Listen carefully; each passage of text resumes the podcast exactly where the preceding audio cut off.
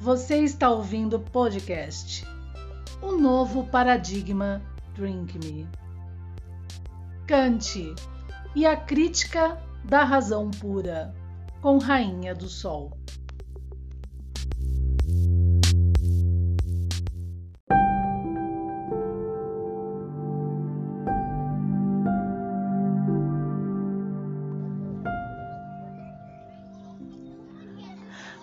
Dia, gente. Mais um dia aqui no nosso podcast, o novo Paradigma Drink, meu Rainha do Sol, 7 horas da manhã, né? Vamos que vamos? Então vamos lá, ó. Aqui é o que, que a gente vai agora continuar debatendo dentro da obra é a crítica da razão pura de Kant.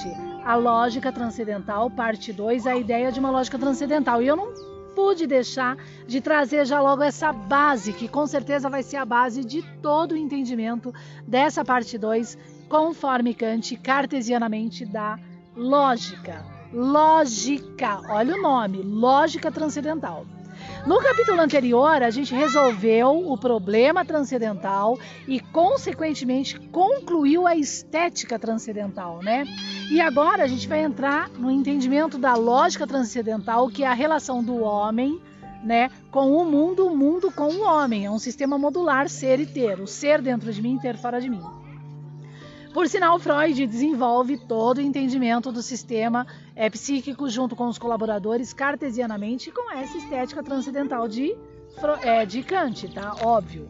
Né? É por isso que Jung, no capítulo 18, né, ele tenta confundir, confundir aquilo que ele é, fala, é, é, de Kant, né, é, na verdade, confundir aquilo que ele quer formar, né, que é o senso comum, o seu público, o seu discipulado, quando ele compara as representações obscuras de Kant com o inconsciente, né, gente? É um horror total, né? Qualquer cartesiano lá passa mal, tem náuseas mesmo quando, quando houve uma comparação dessa, né? E ainda mais quando Miller diz que ele uniu a filosofia né, a psicologia. Aí eu não sei mais o que acontece, assim, aí pelo amor de Deus, né? Porque as representações obscuras, elas se dão quando a gente não tem a cartesiana e a sua compreensão, tá? Ela não tem na... e aí ela se torna um inconsciente coletivo, tá? Do problema da triebe. Por sinal, Freud não permite que Jung use o termo psicanálise nas teoréticas dele, ao qual ele vem a dizer então que é psicologia analítica, que é uma falsa psicologia analítica. Exatamente por isso, ele é muito claro, Freud, porque ele destrói o entendimento no seu formando da raiz do problema trieb drive, né, de é, impulso formador né, que diz respeito a uma arqueologia não desconhecida, do pai primordial, né, que foi trocado pelo totemismo, do entendimento da substancialidade, que Deus não está morto, tá, e tudo mais. E aí entra Pifster também corrompendo, um show de horror, tá, gente?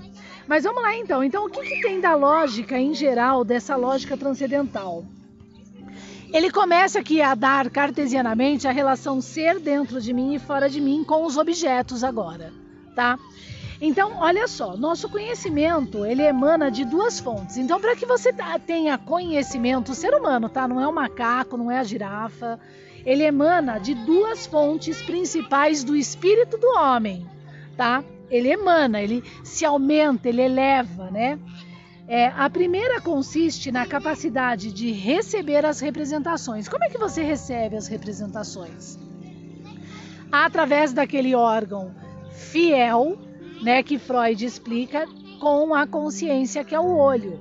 Que dos cinco sentidos, quando a gente dorme, é o único órgão que recebe aqueles hieróglifos da antiguidade egípcios da abertura e fechamento, né, do sistema, que nada mais são do que a 18ª é, proposição euclidiana, tá?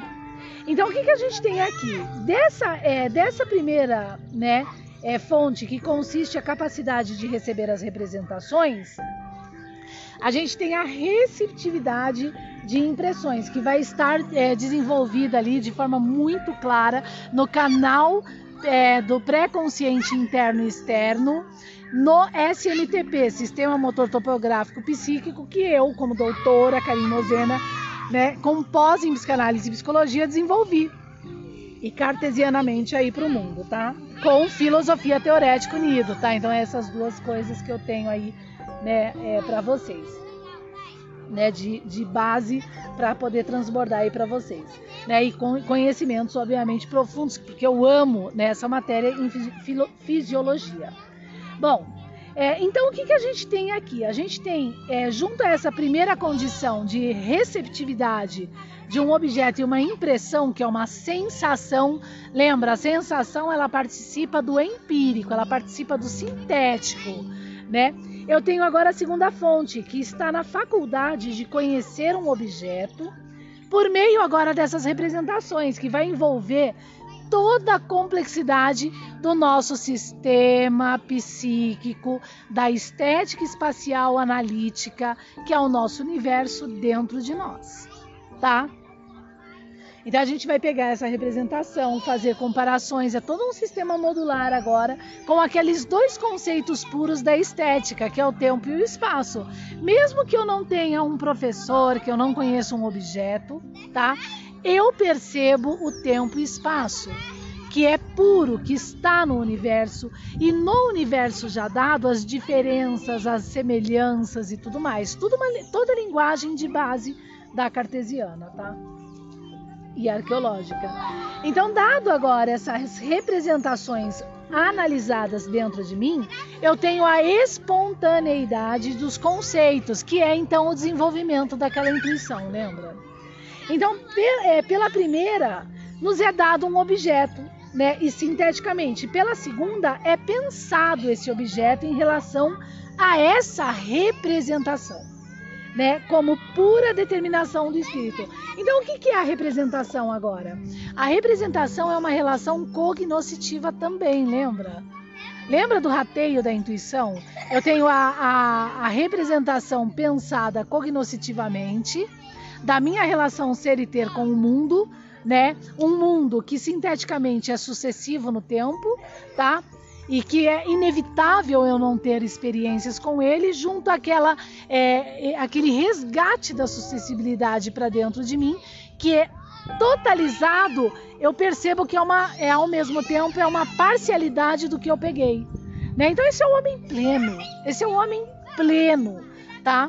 E que, entendendo a si mesmo, realmente alcança o espírito, tá? O espírito do mundo. Vou filosofar nessa profundidade. Então, dado esse entendimento, ele continua que constituem, pois, os elementos de todo o nosso conhecimento, a intuição e os conceitos, não foi o que a gente. Porque veja bem, agora a gente tem é, uma inversão, né, um decaimento euclidiano no sistema, né? Como se fosse uma inversão.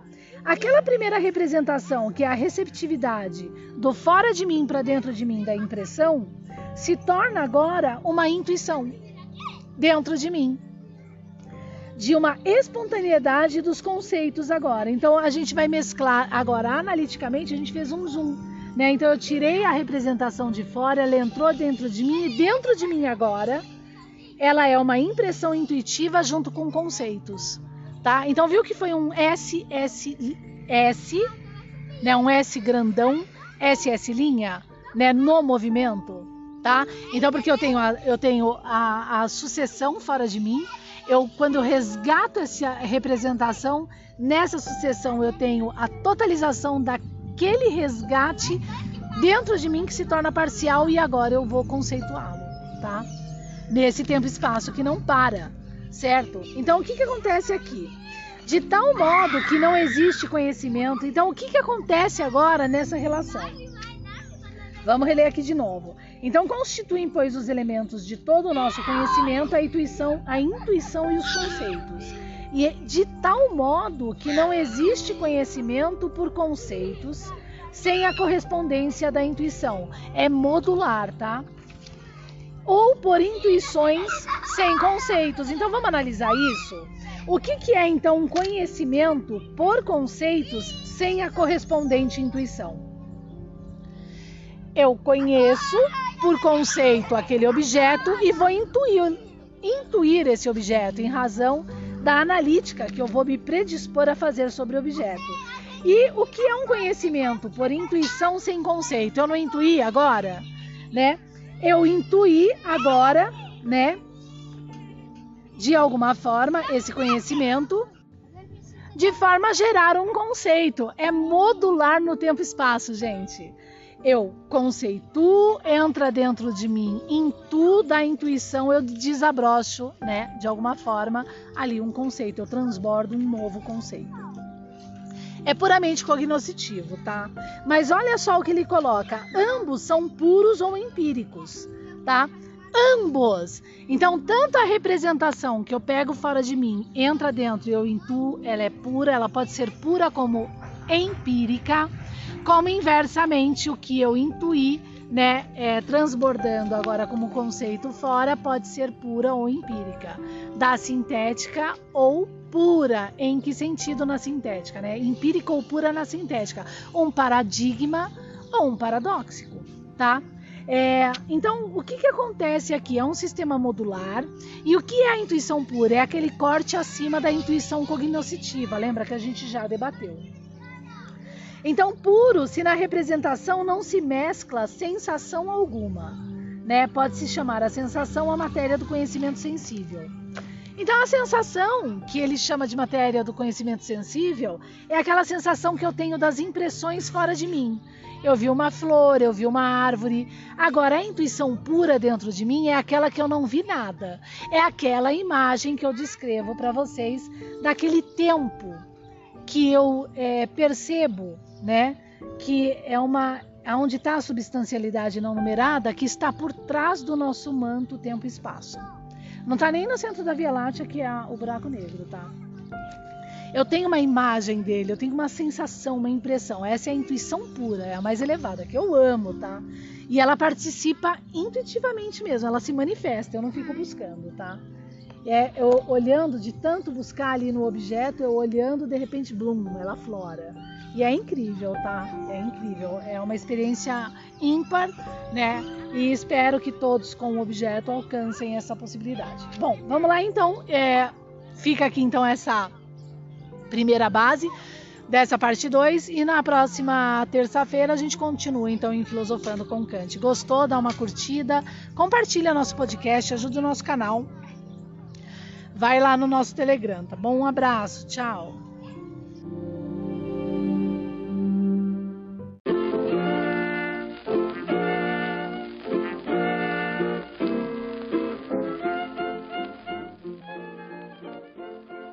obras escolhidas a dedo, livros que acompanham todas as defesas das redes sociais de um novo paradigma, aonde você vai encontrar o novo paradigma.online.